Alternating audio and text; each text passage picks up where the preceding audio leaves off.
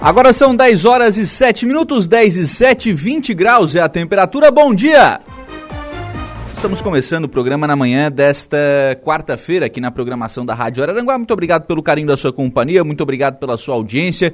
Já de forma antecipada, muito obrigado também pela sua participação. Você que acompanha e interage aqui com a nossa programação através do nosso portal, acompanha, obviamente, né, no FM 95,5, também nas nossas demais plataformas, mas também pode participar aqui da nossa programação através de todos os nossos canais de interação. Né? Você acompanha também a programação da Rádio Araranguá através do nosso portal www.radioararanguá.com.br. Lá no nosso portal você nos acompanha ao vivo e em qualquer lugar do mundo e pode sempre ficar bem informado sobre tudo aquilo que acontece aqui em Araranguá e em toda a nossa região. Destaque de agora lá no portal da Rádio Araranguá, mesmo com conversas adiantadas, contrato de gestão do Hospital Regional de Araranguá ainda não foi assinado. São detalhes aí na entrevista né, que foi concedida é, mais cedo pelo Dr. Robson Schmidt, presidente do IMAS, ao Saulo Machado, aqui na programação da Rádio Araranguá.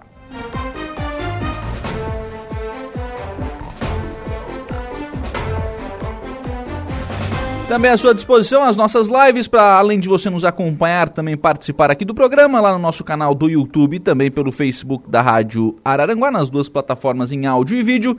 E você ainda participa através do nosso WhatsApp, que é o 98808-4667. 98808-4667 é o WhatsApp da Rádio Araranguá. Você pode adicionar aí os seus contatos e também mandar a sua mensagem, né? Para mandar pergunta, dúvida, crítica, elogio, enfim, para participar aqui da nossa programação. O nosso WhatsApp 98808-4667. Trabalhos técnicos do programa estão a cargo de Kevin Vitor. 10 horas e 9 minutos, a gente começa o programa na manhã desta desta quarta-feira recebendo aqui nos nossos estúdios o prefeito de Maracajá, Aníbal Brambila. Bom dia, prefeito, tudo bem? Bom dia, Luca. Bom dia a todos os ouvintes da Rádio Arananguá, né, 95.5. Aos meus colegas aí, secretário da Educação, é, Chicão, né? E da Saúde, a Michele. E a nossa coordenadora também é Criane. Então a gente veio hoje aqui, né? Fica falar um pouco sobre a nossa necessidade dessas vagas que foram para a Câmara e não foram aprovadas pelos vereadores, que depois a, o pessoal vai explicar direito, direito como é que são essas vagas, né? Porque até o fim do ano, começo do ano, nós temos é, programando um curso público e o seletivo. Por que isso? Essas vagas foram criadas no sistema de de nós poder fazer o curso público e também o seletivo, para não ter aquela troca toda hora e botar gente especializada no setor certo. Uhum. Michele Gonçalves, bom dia, tudo bem? Bom dia, Lucas. Bom dia aos ouvintes. Tudo bem, tudo certo. Só concluir a, a rodada aqui da Bom Dia pro Chicão também. Bom dia, Chicão. Bom dia, bem? Lucas. Bom dia a todos os ouvintes. Bom dia aos prefeitos e às colegas. E a Cleane Pereira também. Bom dia, Cleane. Tudo bem? Bom dia, Lucas. Bom dia a todos os ouvintes. Bom, são três projetos, prefeito, é, que tratam da. Não é criação de cargo, né? E aí pedir pro pessoal explicar isso primeiramente, né? A Edilane ontem fez essa explicação ontem aqui no, no programa, né? E aí, para os ouvintes fazerem memória, né? São projetos que aumentavam o número de vagas em alguns cargos, na saúde, educação e agricultura. Isso, Luca. O que que acontece? Os últimos cargos criados, se eu não me passa da memória, foi três, quatro cargos em 2014. Só que hoje os nossos colégios giram em torno de um 1.400 alunos. Cresceu muito, né? O uhum. nosso município veio bastante bastante, como é que é, gente de fora, criança, e as cargas horárias são muito carregadas por nossos professores, merendeira, em tudo, todo o setor. Precisa se criar vaga. Uhum. Porque quando se contrata uma pessoa por chamada pública, ah, o legislativo reclama, porque é público, vai botar isso, e o prefeito não quer. O prefeito quer as pessoas, é, como é que se diz, pelo seletivo, pelo concurso, que pelo menos elas vêm trabalhar e sabem que elas vão ficar aí. E quando você chama faltando três, quatro meses para terminar o contrato, o que, que a pessoa pensa? Pô, eu vou ficar aqui, eu sei que daqui a quatro meses eu estou fora. É onde você trabalha. E, inclusive lá na saúde, que é a, depois a Michelle vai explicar, tem uma pessoa lá que é, a, é o nome dela é Alena. A, Alena. Alena Está há 20 anos lá e ela está trabalhando assim, como é que se diz? É, praticamente só. Uhum. Faltando gente para colocar ali, para distribuir os remédios, né? Uhum. E não sei qual é o motivo. A gente sabe que é mais política para não aprovar os projetos, ah, esse tipo de, de projeto. Mas o que, que eu quero? Ali eles não estão aprovando para o Brambila, estão aprovando para o povo. Uhum. E na hora que fe- o ano que vem nós vamos precisar de mais professora, mais merendeira, mais monitores, né? E com certeza a gente vai procurar outro, outro, outra lei superior para ver se há como botar. Porque, infelizmente, alguns vereadores, né, que não estão, não querem colaborar com o município. Não é nem com o Brambila, porque a nossa folha de pagamento hoje é 43.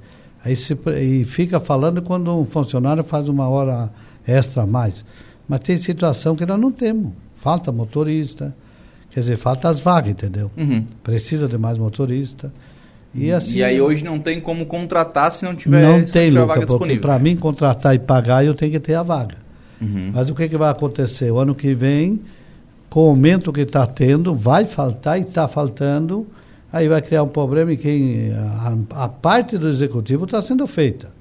Se criou as vagas, se jogou lá na Câmara e infelizmente os vereadores não, nem todos, né? Uhum. Até quero agradecer o presidente da Câmara, João, a Irilane e o Rodriguinho, que tiveram uma visão diferente. Uma visão do, de ajudar o nosso povo e ter, e ter como melhorar tudo que depende. Tu sabe que sem profissional e sem pessoas você não consegue. Uhum. Não adianta você trabalhar no setor com duas pessoas, você precisa três. Então é isso que a gente está aqui. Ô Michele, o, são, eram três projetos distintos, né? Um para saúde, um para educação e um para agricultura.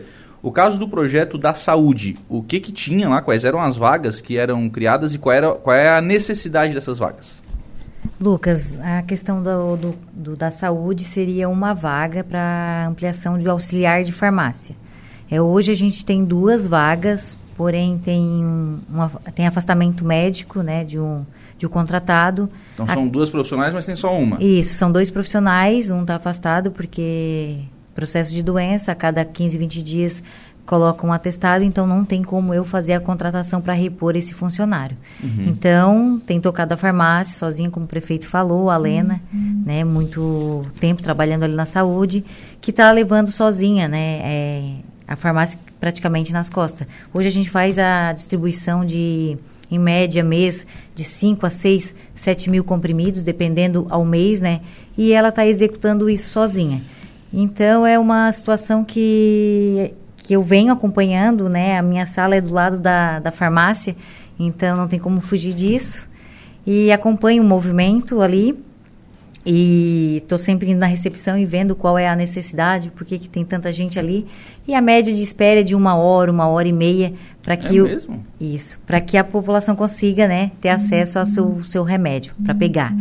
É, e aí entra ali a questão dos idosos, o preferencial, a maioria é, é todo mundo idoso, então acaba ficando um serviço bem atrapalhado. E isso também tem ocasionado, levado a alguns erros de dispensação que falamos, né? Porque quando o funcionário dispensa o medicamento, ele tem que fazer a dupla checagem, que, que chamamos. Que ele pega a receita, ele confere, vai no armário, pega o medicamento, traz no balcão, confere de novo e dispensa para o paciente. E nisso, querendo ser ágil, né, para tocar o, o andamento do, do- da distribuição, isso acaba sendo atropelado, né, e tem induzido ao erro. Então, é uma situação que é difícil e é complicada, porque, querendo ou não, a dispensa do medicamento errado vai ocasionar algum tipo de situação no paciente que não é para acontecer e que muitas vezes o próprio paciente não faz a, a conferência do, do que ele está levando para casa.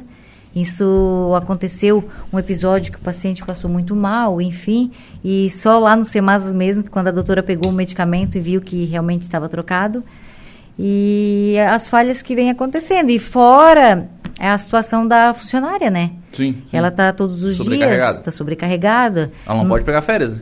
Não, eu. Eu. Não pode, né? Vai fechar a farmácia se pegar férias. Isso, isso mesmo. Ela tem falado para mim. É, Michelle, eu vou precisar me afastar, eu estou doente, eu estou presenciando isso realmente, que ela está, né, sobrecarregada e a gente tem conversado, e eu pedido, né, quase pelo amor de Deus, porque senão realmente eu tenho que fechar a farmácia. Ô Michelle, eu vi um vídeo de você falando da diferença do atendimento, eh, da, da, da, dispensação, do número de medicamentos que eram dispensados para o número de medicamentos que, que hoje é dispensado. Isso, é, a gente, é, em 2020 é, claro, estava numa época de pandemia, Sim. enfim, né? É, a farmácia pública dispensou é, 20 mil itens, 20 mil comprimidos, uhum. né? No ano. Então, esse ano de 2023, que a gente não finalizou ainda, né? Estamos aí, uhum. hoje, dia 1 de novembro, a gente já fez a dispensa de 53 mil comprimidos. Então, é o dobro, né? Uhum. O para essa dispen para dispensar esse, esse medicamento, precisa de alguma formação esse profissional? Não, não precisa porque eu tenho, tenho o farmacêutico que está sempre também ali na farmácia, né? A gente não pode operar a farmácia sem ter o responsável farmacêutico.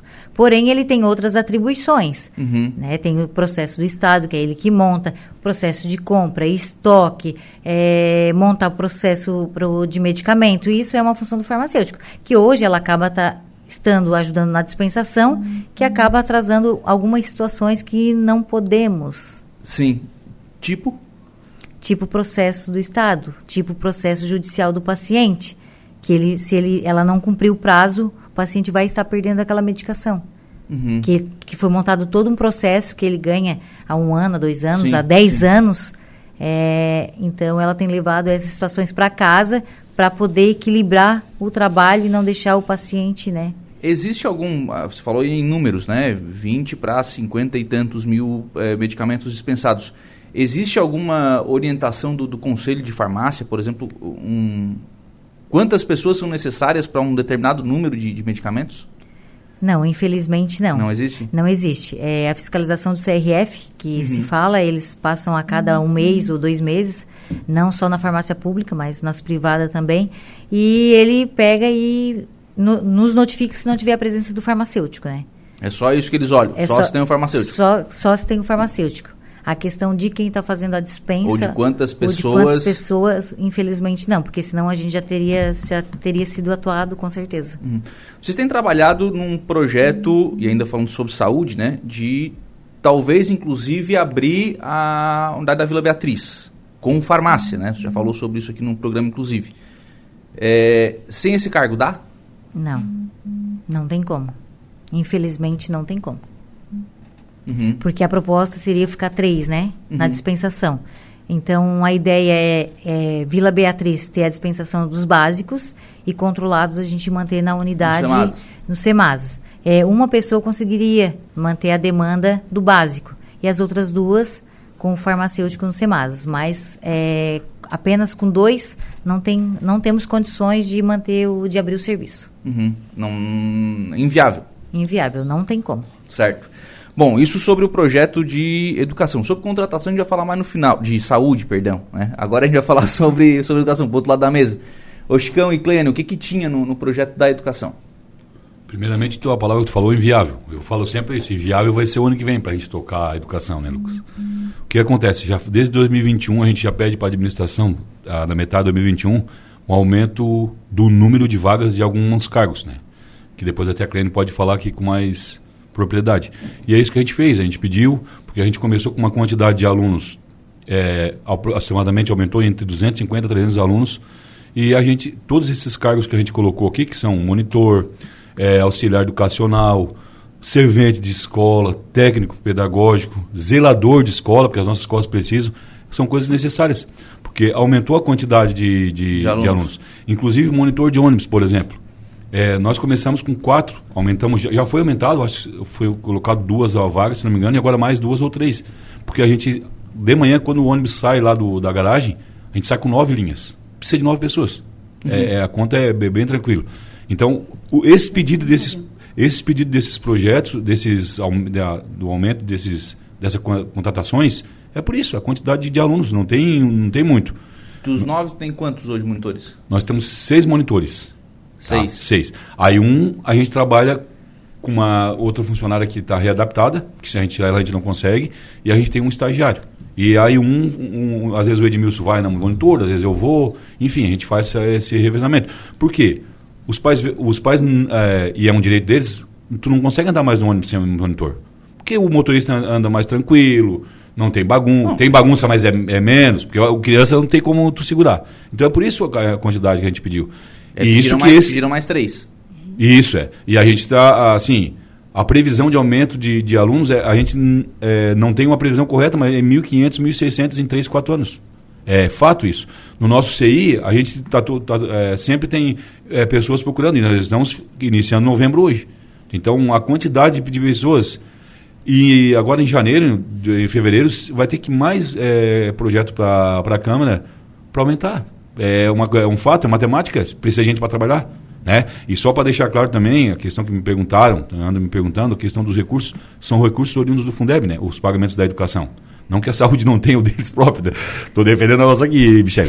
Então vem, vem recurso do Fundeb e também tem a questão do 25% para complementar. E a gente quer que essas crianças, esses alunos, tenham um ensino de qualidade, os pais tenham segurança e é isso que a gente pede, só o que a gente pediu. Uhum. Então, a gente falou mais sobre o monitor. Quais são as outras vagas? Vamos repetir aí. Uh, Clênio, me ajuda aí. Só, motorista de ônibus a gente precisa, tá? Porque é o que o prefeito falou, a gente está pagando hora extra para o motorista. Então, porque não tem para trabalhar. Porque só, só para deixar claro o transporte. A gente tem um ônibus que vai para Cristina de manhã, depois a gente tem dois que vai para Cristina à noite, mais um que vem para Aranguá. E fora as nossas rotas lá. Então é motorista e ônibus andando o dia inteiro. Então por isso que a gente pediu. Depois servente de escola. Quando eu chego na escola, a Cliane acompanha o meu, a minha, minha angústia eu vejo aquelas crianças, aquelas, aquelas mulheres trabalhando, por exemplo, a Escola 12 de Maio, nós estamos com quase 700 alunos. Tem duas pessoas trabalhando para limpeza. A conta não fecha. Uhum. Eu, eu, fico, depois aqui, zelador de escola. Eu, eu, eu falo, prefeito, prefeito, se nós não começar a, a reformar, a cuidar, na verdade não precisa nem reformar. Só fazer os cuidados básicos nas escolas. Aquele pintura. Pintura, um cano que quebrou, porque é criança. Uma tu, torneira. Tu, é. Então a gente tem hoje. A gente tem um que trabalha na, na a gente tem um que trabalha lá na, na no, na Libânia e na Eulalia, então dois. E o seu Nonô, que é o que é o, o, anjo nosso da guarda que quebrou, a gente corre, recorre a ele. Porque ele faz tudo ele, e ele, ele faz. Tem o Toninho também. E o auxiliar educacional. O auxiliar educacional são as crianças que precisam de um acompanhamento. Né? Segundo então. Para ter uma ideia, a gente pegou em 2021, prefeitos não lembra disso, a gente pegou com 29 alunos. 29. Hoje nós estamos com 82. Eu não gosto de falar em números que eu falei, porque número exato é conta, mas é 82 ou 83, porque sempre vem a conta não fecha, tu vai precisar de gente para trabalhar. E o técnico pedagógico, a gente vem lutando para que essas crianças tenham um ensino de qualidade, que aprendam, que o, o, o nosso IDEB aumente, que a gente quer colocar integral. Para fazer isso, quem é que vai ser a nossa ponte lá na escola? Eu não consigo fazer isso, tem que ser o técnico pedagógico, é por isso que a gente pede gente para trabalhar. Uhum. É, uma, é uma coisa simples. São quantas vagas no total? Do, de técnico? Não, total. Somando aí. São 3, 4, 7, 10, 12. 12, 22, 31 vagas. 31? E vai precisar de mais, tá? Aqui, ano que vem, quando começar, ou 2026, ou 25, quando começar a crescer, vai precisar de mais gente para trabalhar. Uhum. Só um minutinho, para entender, Luca, é que quando não temos essas vagas, nós somos obrigados a chamar público. A fazer chamada pública. Não, não. Não, pública, não nem pública. pode, né? Não, não. não, é que excede a quantidade de vagas, prefeito. A gente não consegue nem ah, por chamada pública. Chamada ah, tem, pública tem. quando acaba o processo seletivo, né? É isso. Isso, mas quando não tem. É... Por exemplo, monitor de ônibus, a gente não consegue chamar mais ninguém, porque todas as vagas estão ocupadas. Mais da limpeza e coisa, e... não consegue ter não, alguma vaguinha, mas o resto não. E não até servente de escola também não tem. A gente não tem mais? Não tem. a gente é. não consegue chamar. Pode então, falar aí, Clênio. Não, não tenha medo. Deixa eu, eu, eu, eu, eu Clênio uma briga para ver quem que fala. Não, mas a prioridade é o Chicão, né, Lucas? Eu disse que hoje eu vim só secretariar ele aqui, tô com o documento. Mas é, na verdade, Lucas, a nossa angústia maior, obviamente, que é aquela que tu já sabes, que é a qualidade da educação. Nós estamos aqui para trabalhar. Quando o prefeito me chamou, a, a fala dele foi: ó, você vai trabalhar. Como que se trabalha se você não tem a mão de obra suficiente? Aí nós vamos falar também de qualificação. Como é que nós vamos capacitar pessoas? Porque a partir do momento que tem um concurso público, efetivando essas pessoas, você consegue trabalhar em formação continuada. E você sabe que educação é, precisa de formação continuada. E aí você capacita um ano, no próximo ano, se não está efetivo, capacita de novo, já são outras pessoas. E nesse nosso caso é pior do que isso, porque nós não temos as pessoas. Tá, como é que vocês estão tocando hoje sem esses profissionais? Estagiários. Hoje, por exemplo, a gente tem na, lá na, na auxiliar educacional alguns estagiários que nos auxiliam. É, no monitor lá de ônibus também tem estagiários. Como o, profe, o, o, prefeito já colocou, motorista de ônibus precisa de hora extra. A, às vezes até a colega ali cede pessoas para serviços gerais na escola, como já aconteceu. Por vezes, a escola 12 de maio fica com uma pessoa na limpeza, com quase 700, 700 alunos. alunos. Então, assim, ó, é, é algo, é, como diz o nosso matemático aqui, impossível a conta não fecha, Lucas. Está bem complicado. E eu venho dizendo para o prefeito, e é uma angústia do Daniel também, como é que nós vamos começar um ano letivo nesse sentido, sabe? Você sabe, Lucas, que a função do técnico pedagógico hoje lá na rede municipal de ensino, ele agrega várias funções. Uhum. Porque em outras instituições nós temos o orientador pedagógico, o coordenador pedagógico, o assessor pedagógico. O que, que a gente tem? O técnico pedagógico. Aí nós temos um CI que funciona 12 horas, que tem um técnico pedagógico para funcionamento de 12 horas dia. Uhum. Nós temos escolas enormes com um técnico pedagógico.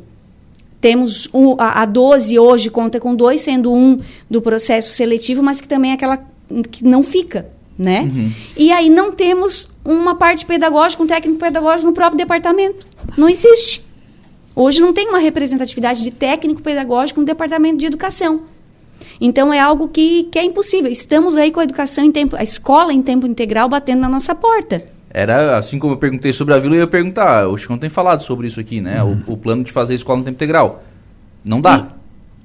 Sem, Nesses sem termos.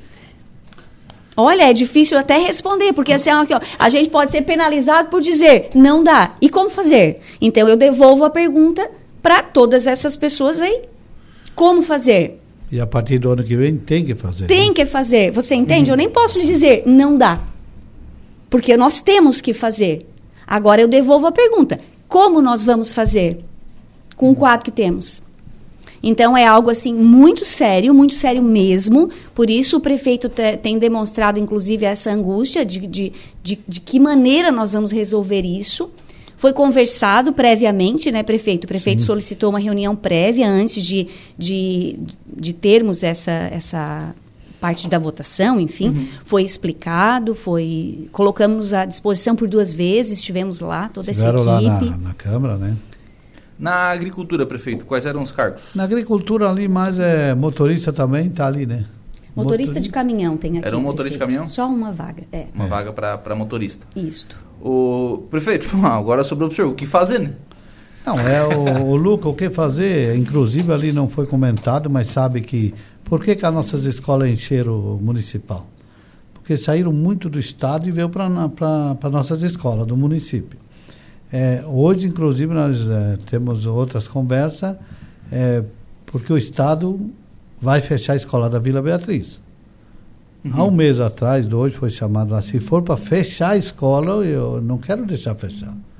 Uma escola que já estudou 500 alunos é, e hoje fecha por falta de, de aluno, e nós precisamos de sala, né? Ó, só na CI, a CI está usando quatro salas da 12, isso? A, é a 12. 12. A 12 usa a 12. hoje quatro salas da estrutura do CI. É, hoje, hum. se chegar uma, uma criança lá para botar na creche, não tem, lugar, não tem vaga, né? É, no limite. No limite. no limite. Na verdade tem porque a gente vai dar um jeito, né? Que não sim, pode sim. ter a, a, fila, mas... Mas é. é. sempre no limite. Então o que, que, era isso aí? É mais gente que nós vamos precisar. Uhum. E, e, dentro dessa, desse, todas essas vagas que tem, existe, existe o dinheiro para pagar, entendeu? Sim, sim. Porque daí oh, não adianta você supercarregar um professor, supercarregar um motorista é perigoso, e talvez não pode ter muitas horas extras é, aí está na mão dos vereadores. Os vereadores votaram contra, tudo bem. Vai chegar ano que vem, nós vamos tocar sim. Não temos como tocar, eu vou levar para o Ministério Público, eles que decidem, eles que me dão uma solução. Essas, a nossa parte fizemos. Essas vagas eram para concurso. Ex exatamente, não é para agora. Fazer, Esse fim de ano nós vamos fazer né? concurso público. O concurso público, o que não for no concurso seletivo, que é para o próximo ano, não é para agora.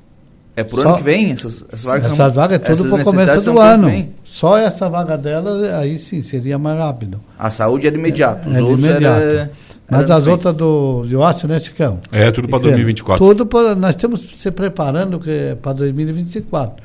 Porque o 2023, a educação, vocês têm mais 40, 50 dias. É. Então eles vão ajeitando aqui e levando. Mas para próximo ano, nós temos aumento de, que- de, de aluno. É, tem muitas coisas que nós vamos precisar, mais gente que estão pedindo, já está faltando. E para mim botar no, no concurso ou no seletivo, eu tenho que ter essas vagas. Sim. O senhor tem um- uma cobrança do Ministério Público com relação a essa questão das vagas, né? Sim, eles querem tá- que- tá eles não querem que pague hora extra. O senhor chegou a firmar um TAC, é isso? Tem, tem um TAC com, com o Ministério Público? Sobre o. Sobre o- as vagas? Não, sobre eu ah, tenho sobre o sobre alguma, alguma vaga, mas não da educação. É uma outra vaga lá da social. Ah, lá no social. É, por isso que vai sair o. Mas daí a gente vai botar mais. Sim, daí você vai fazer um concurso, faz um concurso concurso com mais. completo, com né? essas pessoas. Com essas vagas tudo, a gente vai para o concurso e seletivo. Uhum. Sempre tem que ter um seletivo também, com menos vagas. Porque daí nós conseguimos formar uma equipe melhor. Porque veja bem, você vai lá, faz uma prova, tu sabe que eh, o teu serviço lá, se dá tudo certo, é um ano. Aí chega nessa época, um pouco antes, nós temos gente lá já está abandonando, porque sabe que fim de ano termina o contrato, né? Então por isso que a gente quer fazer o concurso e quero o que falta para o concurso vai para o seletivo. Mas para mim fazer esses dois segmentos, eu preciso que a Câmara vote essas, essa, essas vagas. Uhum. Senão, com certeza, vai faltar no que vem. A hora que faltar no que vem, simplesmente não vai ter aula. Que é, aí, ah, o prefeito, não, o prefeito já fez tudo o que tem que fazer. Está aqui a documentação, está aqui o negativo da Câmara, aí, aí alguém vai ter que se responsabilizar disso. Uhum. Mas não é o prefeito, que eu- nós mandamos e nem os diretores. Uhum. Tudo que precisamos foi bem claro, foi explicado, tiveram na cara mais de uma vez. Não há motivo de não. Hum. É só política. Vocês estiveram na, na Câmara. Sim. O, como é que foi a conversa? Na verdade, a gente só falou e eles apenas escutaram. Essa foi a, a Uhum. conversa, né? É, teve dois momentos. Um, um que o prefeito convidou na- lá na prefeitura, que foi mais ou menos do mesmo estilo. A gente explicou a necessidade e eles escutaram. Uhum. Então não teve compromisso, enfim, nada nesse, Não, nesse não, sentido. não. Nesse sentido. apenas bastante apelo da nossa parte de mostrando né, a, a necessidade de, de cada vaga dessa e ap- apelando mesmo, né? Explicando, mostrando. Uhum. Bom, ô prefeito, diante dessa situação, eu re- retorno à pergunta, né? O- Como é que vai, como é que vai tocar isso? Não, é, a gente vai se preparar, né? Com certeza vamos ter o problema, mas é um problema que a minha, a nossa parte já estamos fazendo, né? O, aí o, o legislativo não, não aprovou, aí cabe a vou apelar pelo Ministério Público a hora que eu preciso das vagas e vou levar a documentação que eu tenho na mão. Nós se preparamos tudo certo. Só faltou um pouco de inteligência de algum vereador ter aprovado. Porque ali até inclusive uma vereadora que trabalha na saúde, que ela sabe muito bem a situação que está lá, ela foi contra. Não dá para entender numa pessoa, né? E, e a nossa parte nós estamos fazendo, todos os nossos, está tudo documentado aí. E aí lá no final, o, o que, que o prefeito faz? O prefeito faz por um caminho correto. Faltou, por que, que faltou? Por que, que não providenciou? Nós temos, fizemos todo, todo o nosso trabalho. Uhum. Agora eu também não posso mandar na Câmara de Vereadores e, e eles que decidem. Uhum. Se querem, né?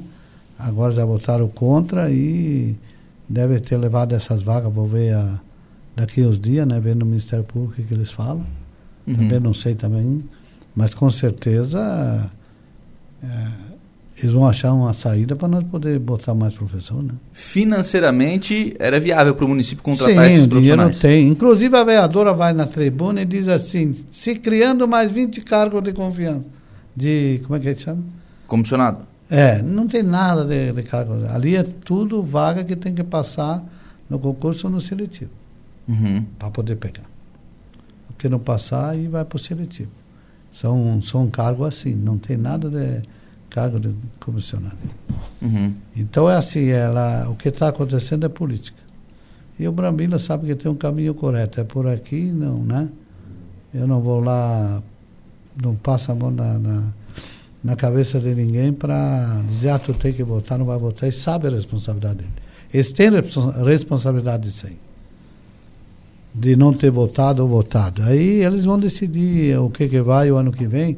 As nossas providências estamos tomando. Uhum. Entendeu? Então, vamos ver aí. Uh, eu não tenho dúvida que achemos alguma saída, achemos. Se eles não quiserem, eu acho que tem um superior que é, né? É a própria. O próprio Ministério Público deve dar uma Sim. decisão. Vou lá, faça a minha defesa. Está aqui, ó. Eu queria botar, está tudo aqui, não foi aprovado. O que, que eu faço? Uhum. O, o concurso sai da mesma forma. Sai. Sem, só que sem essas vagas daí. Sem essas vagas. Vai ter que criar depois, de qualquer forma, essas vagas aí. O concurso sai esse ano ainda? Eles estão tentando a empresa, não tem empresa certa ainda, né? Ah, tá listando Eles a empresa Estão conversando pra... valores, as coisas. E eu queria ver se conseguia fazer tudo agora, eh, antes do fim do ano. Uhum. Se não dá, vai ser em janeiro, no caso. Mas para chamar ano que vem? É, para chamar. Não, tudo essas vagas aí nós vamos chamar ano que vem, né? Não é nada de chamar agora, mas só que a gente já adiantou, se programou para isso nós poder botar no concurso alguma coisa e outra no seletivo. Fazer o processo já processo. com... E o processo sai cedo, né? O processo lá sai da educação especialmente, né? É, na verdade nós estamos esperando ali a questão do concurso logo após o concurso para seletivo. Vai ser meio... Meio junto. Meio junto. Meio junto. Isso. Uhum. Muito bem, então tá aí a, a posição né, do município com relação a essa questão da, da votação aí que aconteceu, das votações, né? São, são três projetos que aconteceram aí na, na sessão da, da última segunda-feira. É isso aí, Luca, e agradeço a todo o pessoal que está nos ouvindo e deixar claro para os pais de Maracajá que tem criança nas escolas, nós estamos fazendo de tudo para uma melhor educação e com certeza ela vai ser e essas vagas, para eles entenderem um pouco, são mais vagas para dar melhor estudo para os nossos filhos de Maracajá. Então está ali o apelo, foi os vereadores que não votaram contra, nem todos, eu já disse aqui. E a gente, de um, la, de um lado ou outro, a gente busca essa força para poder amanhã ou depois contratar esses professores. Obrigado, prefeito. Um abraço. Obrigado, Michele. Um abraço. Obrigado, Chicão. Um Valeu, abraço. um abraço. Obrigado, Cleane. São 10 horas e 39 minutos. A gente vai fazer um intervalo. A gente volta com a Juliana nos trazendo informações sobre o lançamento do aplicativo Araranguá na mão. Novidade agora, de agora às 10 horas foi feito o lançamento, né? Então a Juliana vai acompanhar e nos trazer mais informações no próximo bloco do programa.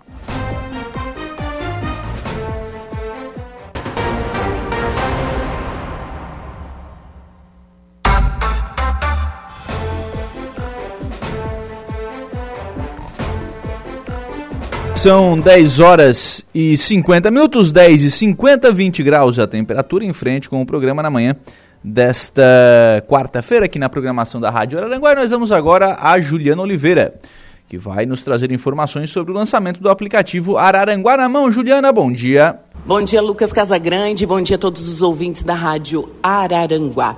Estou aqui no Centro Multiuso do município para o lançamento do aplicativo Araranguá na Mão.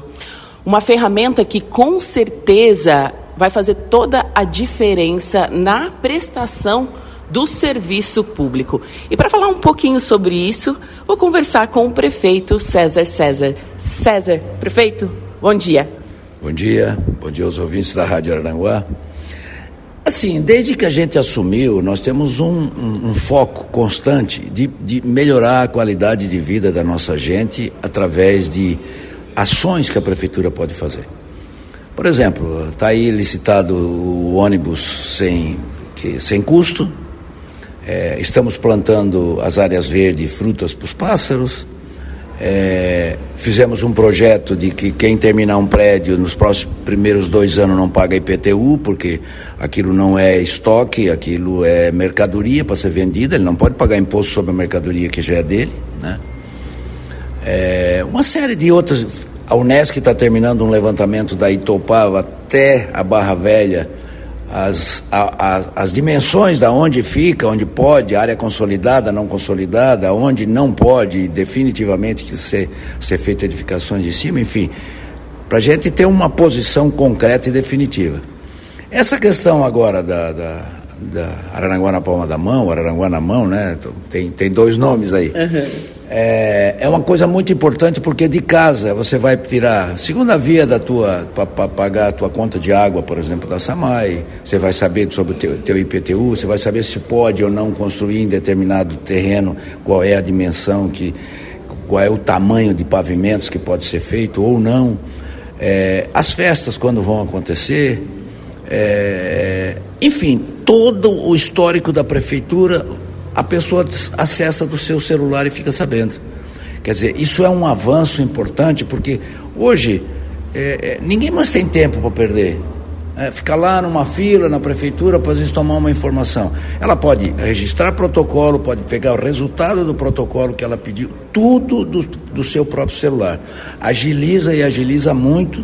E nós temos que preparar a nossa cidade, que já somente as, a 21 primeira do estado, olhar para ela como cidade grande no contexto catarinense, que somos, né?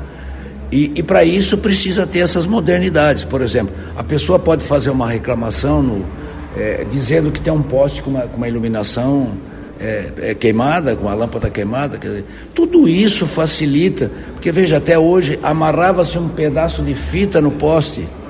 Isso é arcaico, né? Ultrapassado, fora de moda. Provinciano. Provinciano. Então, hoje, com essa ferramenta e com essas outras coisas que a gente está fazendo, nós temos certeza de que a gente está no caminho certo, tentando melhorar e melhorar muito essa relação humana da cidade é, é, é, é com o poder público, né? Os, o, o, o, as nossas escolas, o posto de saúde. Pode agendar a sua consulta também pela, pela, pelo celular. Então, é um avanço muito importante que eu espero que as pessoas todos tenham acesso a isso. Quem não tiver, não tem problema nenhum. Sempre tem alguém em casa, né? Que sabe mexer com o celular, porque não é tão fácil assim. Tem um neto, um filho. Um neto, um filho, até um vizinho que ajuda. E aos poucos, né? A capacidade do nosso povo é grande, aprende rapidamente e, e vai agilizar muito, vai modernizar a nossa cidade e vai nos colocar num patamar diferenciado, muito acima daquilo que a gente está hoje. E prefeito, o que eu noto é que vocês pesquisam muito para trazer novas tecnologias é, para o município. Isso é uma ideia sua de ir além e buscar ter novas políticas públicas para a sociedade? Sim, com certeza, porque eu, eu, eu sempre digo a todos os secretários nossos assim: é, não é feio copiar, feio é não fazer. Tem condições de não faz? Não, isso é terrível. Então é assim, o que nós podemos criar nosso, por exemplo, a plantação das árvores frutíferas nos 40 hectares de área verde nossa, nós somos o único no país, sabia? Uau! É, isso é uma coisa nossa aqui, vamos ganhar aquele selo de carbono, aquelas coisas lá todas. Isso é uma criação nossa, as outras pessoas querem copiar, que bom! Os pássaros terão bastante comida, os humanos, né, fruta, enfim. É, é, na palma da mão, Jaraguá do Sul já faz. Vamos copiar, lá é bacana, está funcionando, mas por que, que nós não podemos fazer aqui? Né? É, Furquilinha e algumas outras cidades, São Paulo hoje já está partindo para o ônibus, o coletivo sem, sem pagar. É, é um custo financeiro? Claro que é. Agora, a prefeitura não existe para dar lucro, ela existe para servir o seu, o seu munícipe, né? Então, vamos atrás de mais coisas. Se tiver mais coisas, nós vamos, nós vamos trazer. Estamos usando os pontos turísticos nossos para fazer decks de contemplação, como é o caso do Morro dos Conventos, como é o caso de Ilhas, agora aqui na, na, no, no, Parque Belizone. Tudo isso você vai mudando a, a, a, cara da cidade, ela passa a ser uma cidade muito mais atrativa. O plantio de flores, isso é uma exigência minha, não, não tem, eu acho que diante, do, diante de uma flor o mais bruto dos homens se curva, porque ali está escrachado Deus, né, a nossa natureza e assim sucessivamente. Sim, então Araranguá está a rumo de ser uma, uma cidade inteligente, as famosas Smart Cities, né? Sim, é, para isso nós já temos essa, essas startups que estão começando, né? Temos um, um envolvimento bastante grande ajudando esse pessoal todo nisso porque nós entendemos que, que se você der o espaço para alguém se desenvolver, eu vou dar um exemplo aqui. Uma inovação que nós fizemos que é fantástica. Nós compramos cinco salas de ciência, tecnologia, matemática e biologia. Eu estive visitando uma e está lá os microscópios, as massas, parte química e tal. Me aparece no outro dia cinco crianças com uma professora me entregando um creme facial com filtro solar fabricado por eles.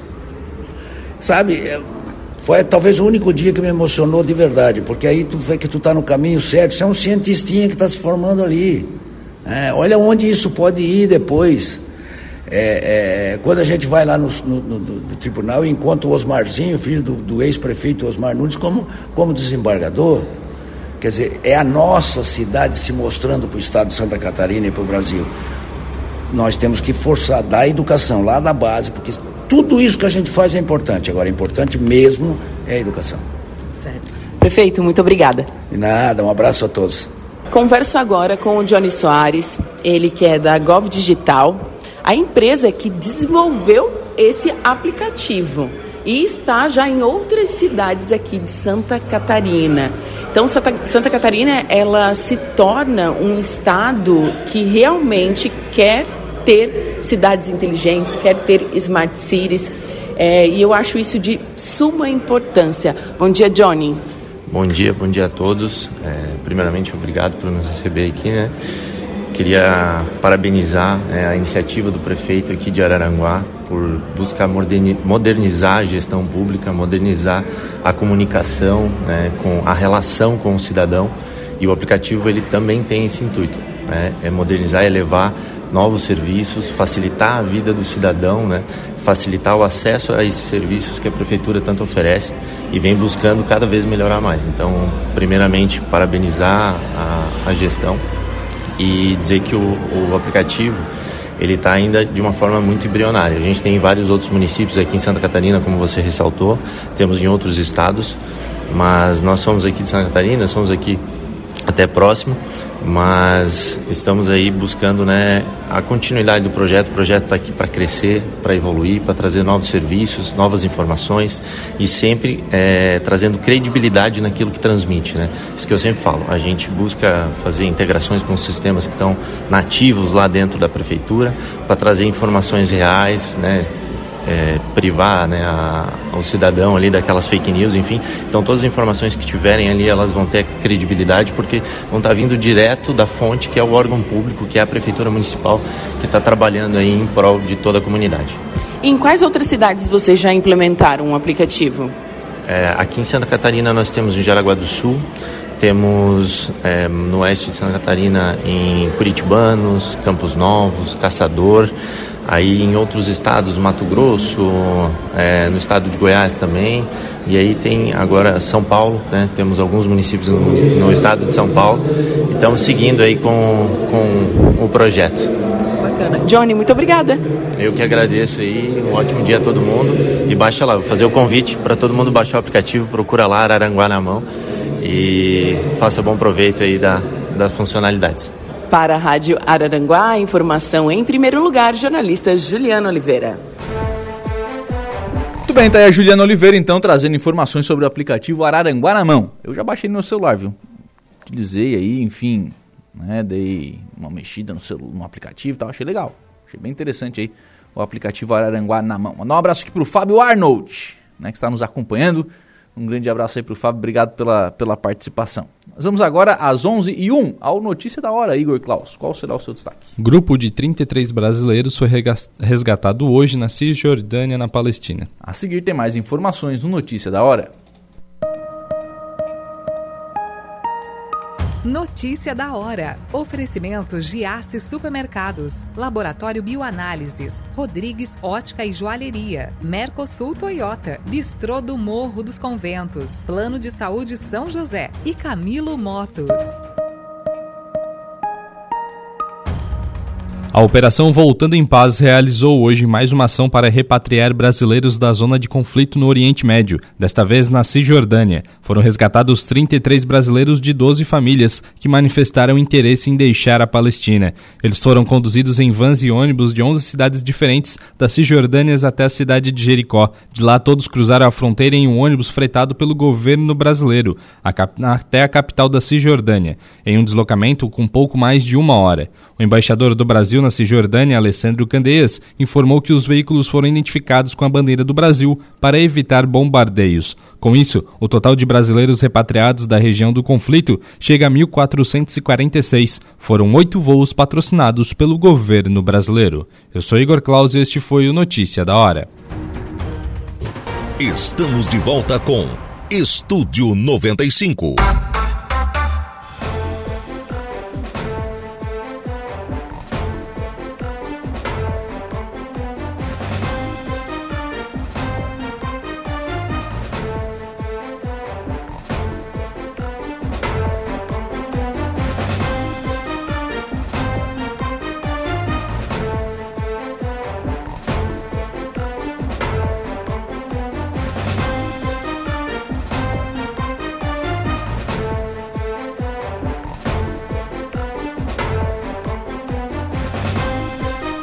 Bem, agora são 11 horas e 16 minutos, 11 e 16, 21 graus é a temperatura. Nós vamos em frente com o programa na manhã desta quarta-feira aqui na programação da Rádio Araranguá. Em frente com o programa, e nós estamos recebendo agora aqui nos estúdios da Rádio Araranguá o Zair da Silva. Bom dia, Banha, tudo bem? Bom dia, Lucas. Bom dia aos trabalhadores e trabalhadoras da Rádio Araranguá e também aos ouvintes. E aqueles que nos assistem, né? Ah, pelas redes em dia- sociais. não, hoje em dia tá, tá chique o negócio. Tá chique. O Banha está aqui representando o deputado Padre Pedro e a Edna Antunes. Bom dia, tudo bem? Bom dia, bom dia a todos. A Edna que está aqui representando o deputado Marquito, dois deputados estaduais que destinaram recursos para a implantação de um horto medicinal. Certo. Como é que vem essa história aí? Vamos, vamos, vamos no começo, como, como diz outro. né?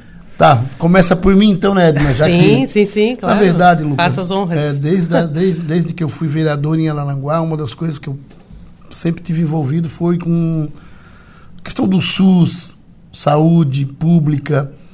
E através do gabinete do Padre Pedro, eu pude acompanhar o trabalho dele também em relação a algumas questões ligadas à saúde pública. Uma delas, as PICs, as práticas integrativas complementares. Pix não é o. Não é PIX de, de, De banco. é, PIX é práticas integrativas complementares, que são terapias alternativas, né?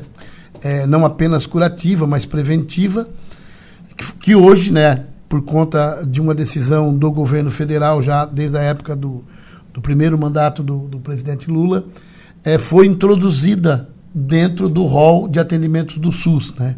Então, hoje, qualquer prefeitura pode ter aí reiki, yoga, várias outras terapias integrativas na rede básica de saúde. E também, nesse mesmo projeto que a gente trabalhou com ele, veio a questão da farmácia viva, que tem como início né, a questão de uma prática de cultivo de plantas medicinais. E aí foi onde a gente discutiu né, a implantação de um horto medicinal em Araranguá, exatamente para dar início a todo esse processo de elaboração, de educação, né, de da publicidade, para que aquelas aquelas práticas que as nossas mães, as nossas avós tinham antigamente de, de, de cultivar plantas Vai ser medicinais. plantado babosa aqui. Vai ser plantado babosa. Baboseira. E a ideia é essa, e aí né, a gente levou essa ideia para a prefeitura, quando eu aprovei um projeto de lei na Câmara criando o Horto Municipal Medicinal, levando para a prefeitura, né? E a prefeitura aceitou a proposta, né?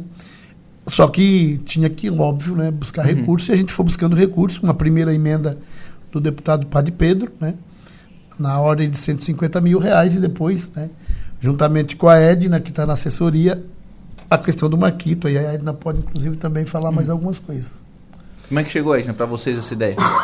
Então, ah, desde, desde a eleição do deputado Marquito, né, que é o primeiro mandato dele de deputado estadual, até então ele era vereador, foi vereador por dois mandatos consecutivos lá em Florianópolis, na segunda eleição para vereador mais bem votada. Mas desde que ele assumiu, na verdade desde antes, porque durante já o processo da campanha, né, eu estive bem aqui à frente, né, da, da campanha do deputado, porque na verdade eu, eu estou aqui na cidade, né? mo- Morei durante 30 anos aqui na cidade, passei um período em Florianópolis e agora estou de volta aqui para Uhum. ampliar essa assessoria a ele. E aí o, o, o Banha me convidou num, num dia que para uma reunião no, no Parque Municipal do Bellinzone, né? Uhum. Uma reunião com algumas pessoas aqui da cidade para discutir a possibilidade de, de se implantar esse horto fitoterápico, esse horto de plantas medicinais, uma escola do meio ambiente que também uhum. a gente está na torcida para sair. E eu fui para acompanhar, para entender o que estava acontecendo e saí de lá muito empolgada, assim, muito cheia de. Nossa, saí muito bem impressionada, sabe? Com a aceitação, com a adesão. Tinha lá, o prefeito estava junto. E eu senti que ali tinha realmente possibilidade real, concreta, da gente fazer alguma coisa de verdade. Aí, ao continuar o trabalho ali com o Marquito, ali com o deputado, surgiu lá uma, uma emenda de relâmpago, de uma hora para outra, assim, que é aqueles ajustes finais que eles vão fazendo no final uhum. do ano na Assembleia e achando os, as rapinhas de tacho que fica, sabe? E aí eu gritei, disse, não, eu quero, eu quero, eu tenho aonde colocar, vamos... E consegui no grito, né? então, vários assessores, Sim. várias regiões lá. Todo, ganha, mundo vai, todo mundo vai pedindo. Ganha quem grita. E aí, que é claro, também é feita uma análise lá pela chefia de gabinete, tudo, né? Não estou brincando, mas eu, eu insisti bastante e conseguimos trazer o recurso, então, para juntar com isso que o Banha falou, que eram 150 mil, né? Mais esses 100 mil. E aí começamos então o projeto que já está bem avançado, já tá, né? Vai para licitação já, já, já tá vai para licitação, está pronto, pronto. Né? Tá lindo o projeto, está muito bonito. E a gente está muito animado agora para acompanhar os passos né, da construção e tudo dentro disso que o, que o Banha falou. Eu me estendo demais aqui, viu, gente? eu falo muito. Explica, vocês me, explica, vocês me encaminhem. Porque, assim, ó, como o Banha falou ali, né, que ele falou da. Existe uma política nacional de fitoterapia, de plantas medicinais dentro do SUS, conforme ele disse. Existe uma, uma, uma política também de farmácia viva. É porque, assim, ó, é preciso preciso entender que a gente não pode queimar etapas, entende? Uhum. Eu não posso falar da implantação de um laboratório fitoterápico ou de uma farmácia viva no município se eu não tenho nenhum horto medicinal. Entende? Uhum. É, são etapas que precisam ser cumpri, cumpridas, estabelecidas. Então, a intenção é lá na frente, mas a é, intenção é, o, é, o é lá na frente, é o primeiro mas passo. É o primeiro passo. A, a questão da implantação de, de farmácias vivas, né, que é um, uma coisa muito importante. A última experiência que a gente teve, uma das últimas experiências aqui foi em Santa Rosa de Lima, uhum. que foi um dos municípios contemplados por um, um programa do, do Ministério da Saúde e foi implantada essa farmácia viva lá com todas as, as, suas etapas, né? Eu não sou uma especialista em toda a uhum. legislação uhum. que compreende a farmácia viva, mas eu compreendo um pouco e ela tem assim algum, algumas etapas. Por exemplo, você pode a primeira etapa é essa questão do plantio.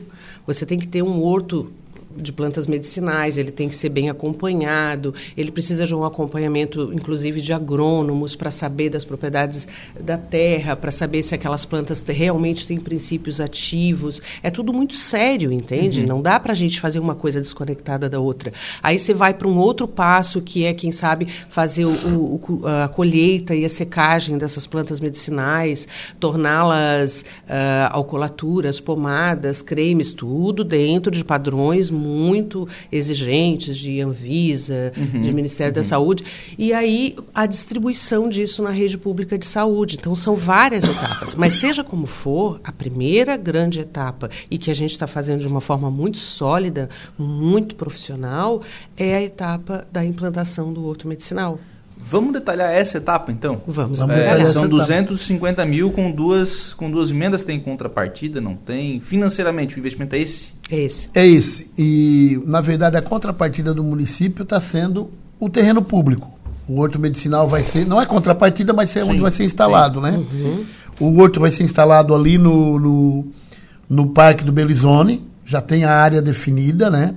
Isso vai ser depois, né contemplado com a escola ambiental, que é um projeto da atual administração, que o projeto também está ficando pronto e, e também estão buscando recursos. A gente, inclusive, se colocou à disposição para ir atrás de recursos. Então, esse oito medicinal. Agora, o projeto foi, ficou pronto, o projeto arquitetônico dele está pronto, né? dentro daquilo que nós acreditamos que é o, o, o ideal, inclusive tem até composteira, ou seja, vai ser feito uhum. compostagem também, né? E agora vai para a licitação. além dessa questão da licitação e da obra propriamente dita. Que eu também estou imaginando que não é uma obra tão complexa. Não, não é uma obra tão complexa. do ponto de vista né? de engenharia. É óbvio que, que, que, que a como- manutenção, sim. É, é óbvio que como é um, é um horto que ele vai ser um horto de visitação, certo? Também de educação e visitação, é, vai ser um horto adaptado para pessoas com é, deficiência Ciência. física ou para idosos, então ele tem toda uma, uma adequação para isso, certo? E como é um horto de visitação, é, lá vão ter, vai ter alguém que monitore, que ajude, que ajude quem vai lá, que explique como é que funciona o Que é o horto. município que É, vão ser distribuídas plantas medicinais para as pessoas, né? E aí a- o que nós estamos trabalhando é que quem vai lá buscar planta também tem que ajudar a, a produzir, para colocar realmente a mão na terra e tudo mais, né? Depois nós vamos ter um, ter um conjunto de, de outras lideranças e de outras entidades que vão estar envolvidas. A Universidade Federal vai estar envolvida, porque a própria universidade tem hoje a implantação de um horto medicinal aqui na Universidade Federal, é, através do professor João Mateus. João Mateus. Tem a Kátia, que é presidente da Associação Catarinense de Plantas Medicinais, que mora aqui em Araranguá hoje também. Tem o pessoal da Pastoral da Saúde. Quando a gente falou sobre, essa, sobre esse projeto, Lucas, muitas foram as pessoas populares que vieram conversar com a gente. Ah, eu planto lá em casa, eu gostaria de ajudar nisso. Eu vou citar um caso aqui, né? Eu sempre cito esse caso. O Machado, por exemplo, da adega do Machado. No prédio deles, eles têm um horto medicinal que tem mais de 50 plantas medicinais. que eles cuidam. Além da horta, também tem isso. Que eles cuidam, que serve para todo o condomínio. Ou seja, o que nós queremos é isso. É que esse horto né, sirva também de incentivo para que as pessoas possam ter eh, cultivo em casa. Tu pega, tu vai aqui na penitenciária feminina, eh, aqui do, do Espigão da Pedra ali, ali tem um desenvolvimento, a Lisiane, que é uma, uma, uma, uma bióloga, ela, eles têm um desenvolvimento junto com a Bárbara, que é a diretora do presídio, eles têm lá um baita de um horto medicinal dentro do presídio feminino. Então são lugares, são pessoas que já cultivam, né? O próprio prefeito sempre diz que tem uma senhora aqui em Araranguá que tinha um livro de receitas que acabaram se perdendo, ele lembra disso sempre com, com muito saudosismo, né? Então assim, ó, esta é a ideia, né? É o, é o princípio de tudo. E nós acreditamos que, envolvendo todas as pessoas, a boa vontade e a disposição né, eh, da Prefeitura Municipal de querer trabalhar isso, nós vamos sim né, iniciar esse processo, dar continuidade depois para chegar nisso que a, que a Edna coloca, coloca. Inclusive as próprias plantas já, já secas, né, para produção de chás caseiros, pode ser colocada à disposição na, na, na, na rede básica. Eu fiquei com uma dúvida, porque a não falou sobre a questão de profissionais, cuidado, enfim. eh, Tem que ter um agrônomo? De onde é que vem esse agrônomo? Co- Como é que vai se dar essa questão? O que, que vai ser plantado? Quem é que vai ser responsável por cuidar do horto? Então, como eu falei ali das etapas, né, talvez eu tenha me antecipado Uhum. um pouquinho aqui, misturado o assunto de horto medicinal com farmácia viva. É importante Uhum. deixar bem claro que são duas coisas distintas, né? Embora elas se entrelacem lá adiante. Nesse momento, a gente está falando da implantação do horto medicinal, com vistas a futuramente tentar trazer para o município, ou através de um consórcio de municípios aqui do Sul, a existência de uma farmácia viva na sua plenitude, com todas as etapas, chegando na ponta final. A ponta inicial é o plantio e a ponta final é a entrega do fitoterápico na rede básica de saúde. Isso é uma ação futura. Nesse primeiro momento, a gente vai ter todos os cuidados para a implantação desse horto medicinal, para que ele atenda esses padrões que o Feito Banha falou, que ele seja, que ele tenha acessibilidade, que ele Uhum. tenha lá no momento da sua implantação ah, o parecer técnico de um agrônomo, de- fazendo uma análise de solo, entendendo se aquele solo está adequado para plantar, dar a largada e começar a trabalhar com a questão do horto medicinal. A manutenção dele, sim, precisa do apoio municipal, precisa do Uhum. apoio da prefeitura. E, assim, ah, não é uma coisa tão complexa e nem tão dispendiosa. Uhum. Dentro, eu, eu entendo que também a, a própria Fama, né, que é a Fundação do Meio Ambiente, vai estar também envolvida nisso, porque a, a existência desse horto municipal, ele é uma ação que ela é interdisciplinar, ela é transversal, sabe? Quando a gente está trabalhando, agora vai vir as próximas etapas, a gente vai proporcionar uh, encontros, uh, conversas sobre isso, a gente vai fazer reuniões dentro da própria prefeitura, porque é uma ação, a existência desse horto, ela não se dá de modo isolado. A gente não vai lá e constrói os canteiros, põe as plantas medicinais e põe uma placa na frente, aberta à visitação. Tudo isso tem que estar integrado uhum. com a comunidade e, como o Banha falou, com a Universidade Federal, a gente já tem essa parceria. Com a Associação Catarinense de Plantas Medicinais, a gente já está completamente né, junto.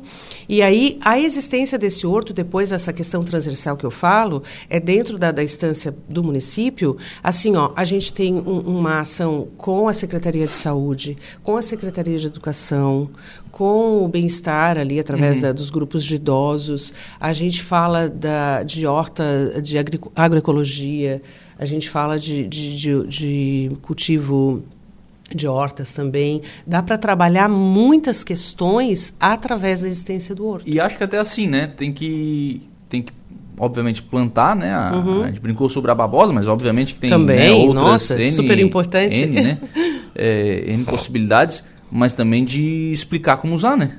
Com certeza. Essa é uma preocupação muito grande, porque essa trajetória da, da, das plantas medicinais uh, no, no, Brasil, posso falar, né, aqui para nós, ela na verdade, muita coisa do que a gente faz trata-se de resgate histórico, trata-se de um conhecimento etnobotânico, que é um conhecimento que leva em consideração toda a sabedoria dos povos tradicionais, das nossas avós, de como é que uhum. se usava isso no passado.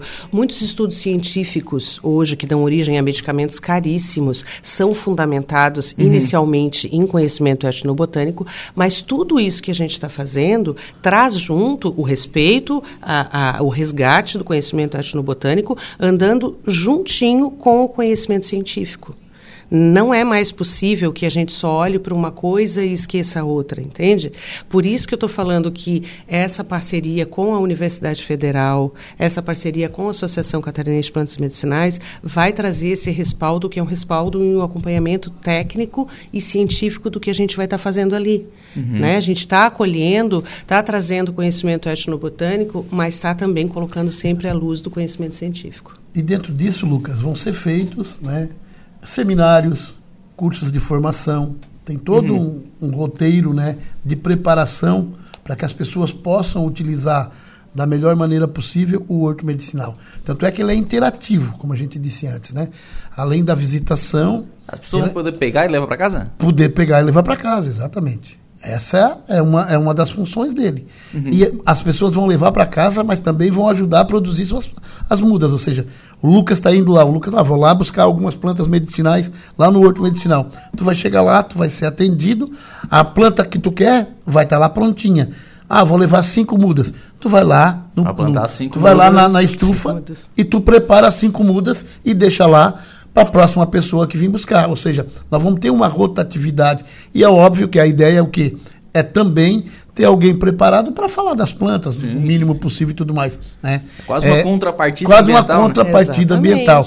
E o que, é que a gente quer também, né, Lucas? Aí vem essa outra situação que a Edna coloca, que o horto medicinal né, abra caminho para que se faça outros debates na cidade, como o horto florestal, de plantas uhum. normais para que as pessoas possam né, é, também trabalhar da mesma forma. Para as hortas urbanas, que hoje é uma alternativa, né? Inclusive. Quintais produtivos, canta, né? Um programa é, lançado hoje, recentemente pelo governo é, federal. Tu pega o, o, o município, por exemplo, estava tá aí encrencado, né, como diz o outro, com as áreas institucionais pela quantidade de loteamentos que a gente tem. Né? Ou seja, nós precisamos começar a dar destinação para essas áreas institucionais. E a horta, a horta urbana é uma, é uma, é uma solução para isso, né?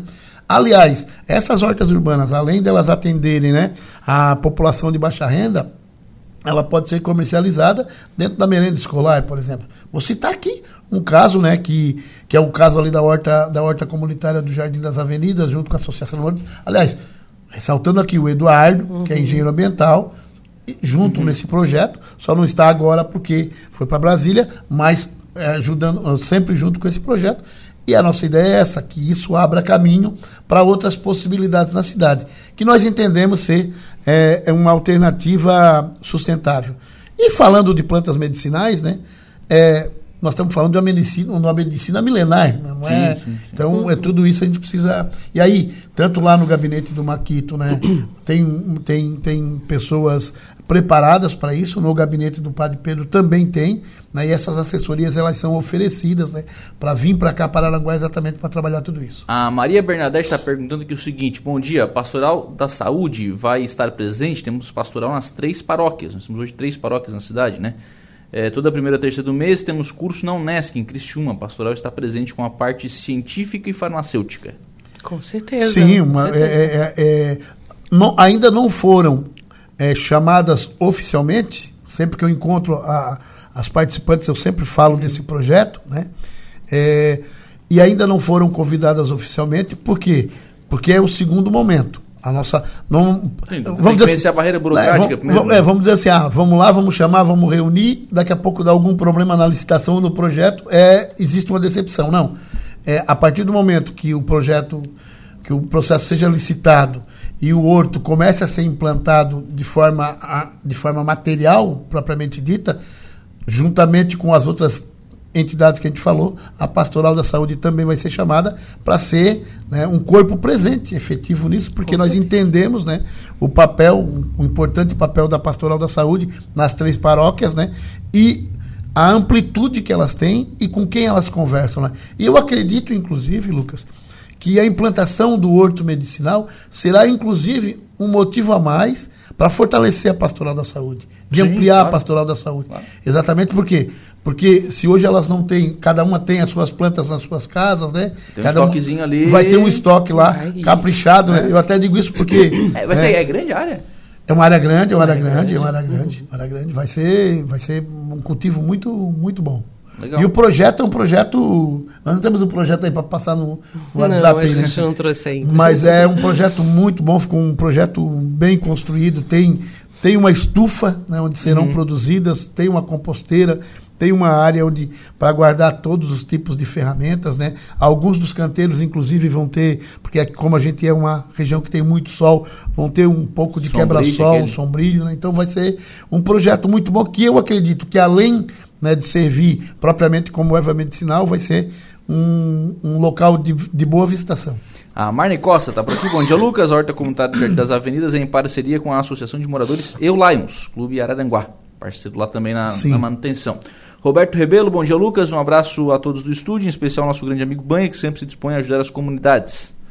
O Samuel Marcel Fernandes, bom dia, Lucas, e a todos da mesa. Quero parabenizar o amigo Banha e a todos os envolvidos nesse projeto. Grande abraço a todos, está dizendo aqui o Samuel. Então, um abraço ao Samuel, Samuel que é enfermeiro, né?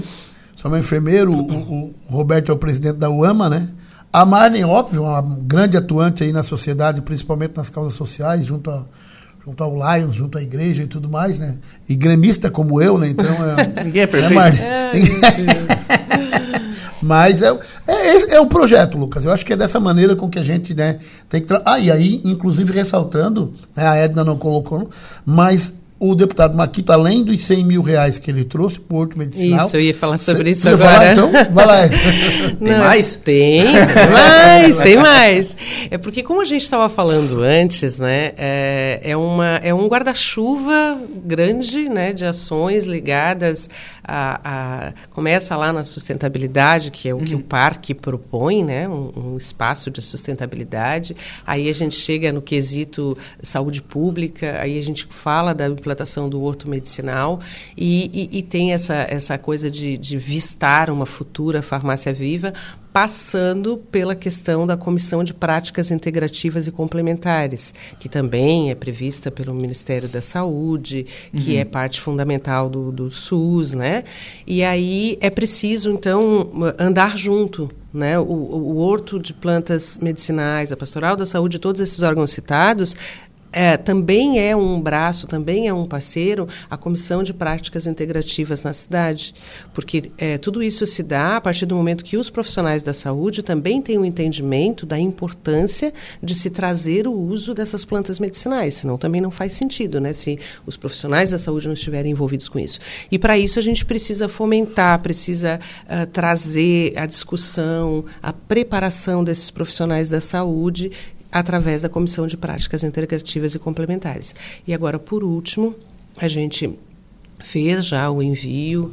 Não, eu não tenho ainda a liberação total, a assinatura final, mas está tudo muito bem encaminhado e assim que tudo tiver bem, bem certo, a gente fez a solicitação lá através do gabinete do deputado Marquito, da solicitação de, de uma emenda de mais 100 mil reais que, seriam, que será destinada à reestruturação da Comissão de Práticas Integrativas e Complementares. Uhum. Aí uma coisa vai trazer a outra, porque junto com isso a gente pode pensar a, a confecção de materiais didáticos, explicativos, como uhum. guias de uso de plantas medicinais que podem ser trabalhados dentro das unidades de, de saúde, porque aí vai fazer toda essa integração, entende? Ah, enquanto se constrói esse, esse horto medicinal, junto as pessoas vão caminhando na expectativa e, e ajudando a construí-lo, né? É Sim. Uma construção coletiva, né? É, é, isso aí, tem que ser complementar, né? É, e eu acho que esse é o nosso papel, né, Lucas? Esse é o nosso papel, de sempre buscar aquilo que a gente tem condições junto aos nossos representantes, né? Para que a cidade ganhe com isso, né? Táxi do Mano tá aqui, bom dia, parabéns, banha, muito sucesso. Táxi do Mano. Táxi do Mano. Táxi do Mano, o Mano aí é o parceiro da gente aí, né? Eu preciso do telefone do táxi do táxi Mano. Tem alguns ali, ó. Tem eu o, preciso. O cunhado do o Lucas, por exemplo, também trabalha, Ai, Jonas. Por favor. Nós temos um grupo aí de, de, de alternativos aí. Muito, de aplicativo muito bom, muito aplicativos. Né? O, bom, então a gente vai ter babosa, arnica, camomila, hortelã, sim, tudo sim. isso. Na tudo verdade, isso. tecnicamente falando um pouco, volto a dizer, eu não sou uma especialista sim. na área, eu sou especialista, especialista em educação ambiental e, e trabalho trabalho com plantas medicinais há 11 anos, né? Uhum. Em Florianópolis, desenvolvi, desenvolvi um trabalho muito lindo que chama Grupo Quinta das Plantas, que envolve toda a comunidade, principalmente a terceira idade, comunidade acadêmica, enfim. E pretendo trazer essa experiência para somar aqui, né? Para pegar junto aqui nessa, nessa questão. Mas uh, existe um, um, dentro do Ministério da Saúde uma vez que se traz a política de plantas medicinais, um guia que chama Renissus, que é um, uma lista, resumidamente, uma lista de plantas medicinais autorizadas pelo Ministério da Saúde a serem plantadas, cultivadas e transformadas em medicamentos fitoterápicos e lá na ponta final da farmácia viva entregues à população. Isso é uma coisa. Então a gente começa por ele, né? Uhum. A gente tem que ter, uh, respeitar essa regra, mas também vai junto com isso colocar todas as outras que não estão nesse guia de plantas, né, da, do Renissus e que podem podem sim, através do uso popular, do conhecimento botânico, serem usadas. A gente popular. vai somar tudo isso. Só que, claro, sempre com muito cuidado em relação a plantas tóxicas ou que tenha alguma especificação de dosagem. Isso uhum. tudo vai ser muito bem observado. O, o, até tem, tem, um, tem um. Tem um tu, tu conhece, né?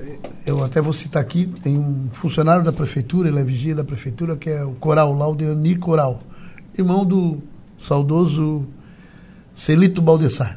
Uhum. Ele talvez seja o camarada que hoje mais cultive e busque plantas medicinais na cidade. Inclusive, ele comercializa uhum. saquinhos de chás. Né? Então, é como eu disse, Lucas, tu sempre encontra alguém na cidade né, que tem esse, essa prática. Né? E o que a gente quer é realmente juntar todo esse povo aí. Né? E aí, óbvio, tu, Daqui a pouco nós vamos estar, tá, por exemplo, em Araranguá tem pessoas que estudam hoje, por exemplo, né, a questão da, da, da, da cannabis, né, que é uhum. também é uma outra planta que está sendo extremamente estudada para fins medicinais, né. E o que nós queremos é isso, é trazer para a cidade, né, todas essas alternativas, né, e fazer com que a população de fato ganhe, né. A gente já tem aqui em Araranguá um curso de medicina. Aliás, semana passada, né? O deputado Pedro teve por aí conversando uhum. sobre isso. Daqui a pouco o prédio vai ser, com, vai ser terminado, ou seja, a cidade vai só ganhar com isso, né? Legal. Obrigado, gente. Um abraço. Nossa, bom, eu de minha parte agradeço, agradeço em nome do deputado Marquito, que já esteve aqui, né, nesse estúdio conversando com você. Trago aqui o abraço dele, né, e, e todas as boas fluidos de que todo esse projeto siga, porque ele vibra com isso também junto com a gente. E deixo meu agradecimento também ao Banha por me chamar para fazer parte disso. E estou aqui pronta para a gente fazer cada etapa com muita animação, realizando um sonho que posso dizer que seja até pessoal, sabe? De 11 anos de alguém que trabalha com planta medicinal, correndo de um canto para o outro, sem nunca ter um ponto assim, dizer aqui é chão. Então, aqui é chão. Obrigada, Eu tá? deixo aí o abraço do deputado Padre Pedro Balduceira, também envolvido nesse projeto, né? E é para a população entender que, independentemente né, dos partidos políticos que cada deputado é, né? De vez em quando, mas por que, Banha? Por que, que o Maquito... Não, peraí. Tem uma coisa que, que é comum, né? Que é uma proposta comum, que é um objetivo fosse, comum. fosse mais assim, né? Se fosse mais assim, né? Claro, Se claro, fosse mais assim, então, né? eh, Nós a cidade ganha com nisso, isso, né? Cada um É com isso as suas gente tem que convicções fazer. políticas. não- Tá bom então, Lucas, muito obrigado aí, obrigado à população araranguaense aí quando encontra a gente na rua em relação a isso e dizer que a partir do momento que tem a licitação e a obra comece, nós vamos buscar todo esse essa rede Isso. de pessoas e de entidades que trabalham, né? A Maria. Bernadette está dizendo que o, o coordenador da, da, da Pastoral da Saúde na Diocese é o Padre Valmor. Padre Valmor. Então tá. Olha, se é o Padre Valmor que eu conheço, gostava de tocar gaita. Eu não sei se é, perguntei pra ela. Então, Mas é isso que a gente vai conversar. E, e que pode isso, inclusive, né, Lucas, através da Pastoral da Saúde, ser disseminado, ser levado para outros municípios, né, que também possa ter isso e a gente pode ir atrás disso para ajudar também as demais regiões. Um abraço a todos. Muito bem, são 11 horas e 45 minutos. Nós vamos ao intervalo. A gente volta com informação de polícia com Jairo Silva.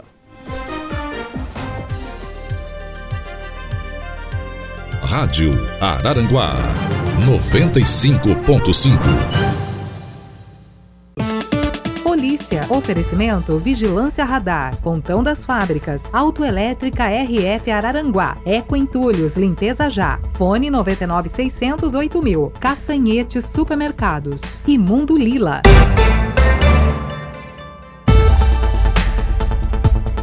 Muito bem, nós vamos agora à informação de polícia com o Jairo Silva, grupo que espancou o morador de rua em Criciúma, indiciado pela Polícia Civil. Jairo. O grupo responsável por agredir um morador de rua foi indiciado pela Polícia Civil em Criciúma. O crime aconteceu no dia 13 de outubro, por volta de 14 horas, no bairro Santa Bárbara, em Criciúma. As informações do indiciamento foram divulgadas na tarde desta terça-feira, ontem, portanto, dia 31. De acordo com os detalhes da Polícia Civil, após o caso ganhar repercussão, as investigações foram iniciadas por meio da Divisão de Investigação Criminal de Criciúma. Após as apurações, foi confirmado o envolvimento de quatro pessoas no crime. Durante o ato, três pessoas agrediram, espancaram a vítima e um dos suspeitos prestou auxílio para que ela não escapasse das agressões. Conforme o laudo pericial, a vítima apresentava lesões graves, mas sem perigo de morte. Rádio Araranguá. Os assuntos do nosso cotidiano. Estúdio 95.